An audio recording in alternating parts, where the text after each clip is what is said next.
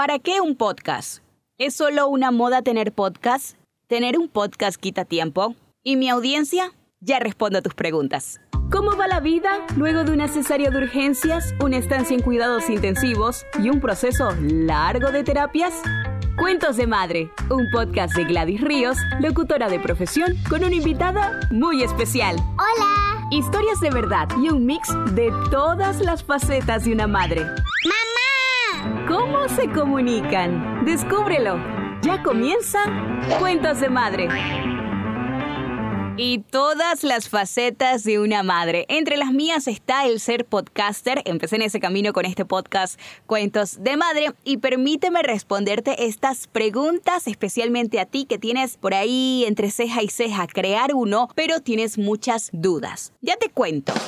¿Para qué un podcast? Para casi todo y todos, para enseñar, para generar valor agregado a tus clientes y a tu negocio, para potenciar tu marca personal, para prepararte como comunicador social, tú eh, o tal vez alguien en tu familia, alguno de tus hijos, tú sabes que está interesado en la carrera, un podcast va a ser fantástico para que vaya creando y desarrollando esa confianza en sí mismo al expresarse, también al momento de hacer entrevistas, uff, definitivamente que le va a ayudar muchísimo. También se me ocurre que si tienes, de pronto vendes productos de belleza, puede ser que tengas ese emprendimiento. En un podcast tú podrías decir las especificaciones o las instrucciones de uso para cierto producto que tú vendes. O decir los beneficios, recordar, reiterar los beneficios, qué cualidades qué, o qué cuidados deben tener. Eso va a variar del emprendimiento y va a variar de la información que tú quieras compartir. Pero sí, así tus clientes siempre van a tener el lugar para llegar a encontrar la información que necesitan y tú de paso no vas a estar gastando tanto, ¿no? Tu, tu voz y también tu tiempo en explicar esto una y otra vez.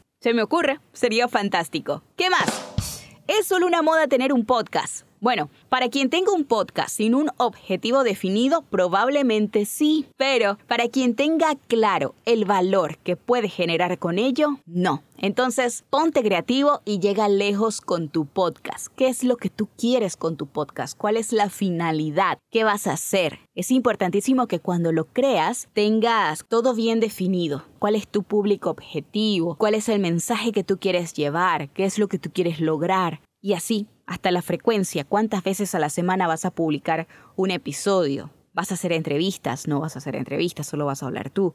Y cosas así. Importante.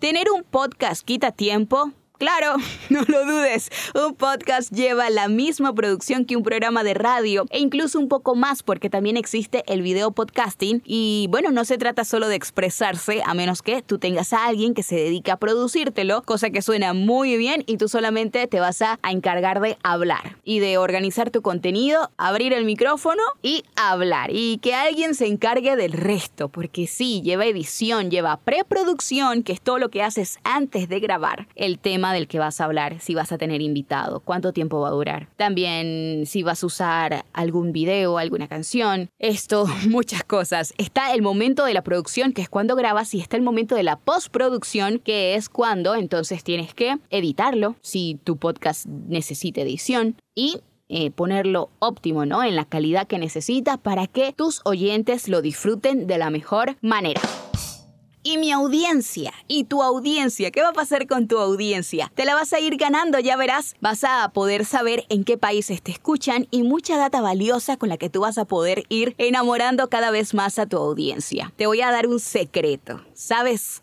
¿Cuál es uno de los secretos para tener un podcast exitoso? La constancia, así como muchas otras cosas en la vida. La constancia. Si tú defines desde el inicio que tu podcast vas a publicar tres episodios por semana, cúmplelo, no falles. No falles porque tu audiencia se acostumbra a ti. Si les gusta lo que tú haces, te buscan. Imagínate llegar y que no, no, encuentren nada nuevo. De pronto en una segunda oportunidad van, van a volver a, a fijarse, a ver, o una tercera, pero ya después si no ven nada, pues no vuelven más si tú no quieres que eso pase. No quieres que eso pase, ¿verdad? Entonces ahí están algunos datos para ti. Mira, déjame decirte uno más.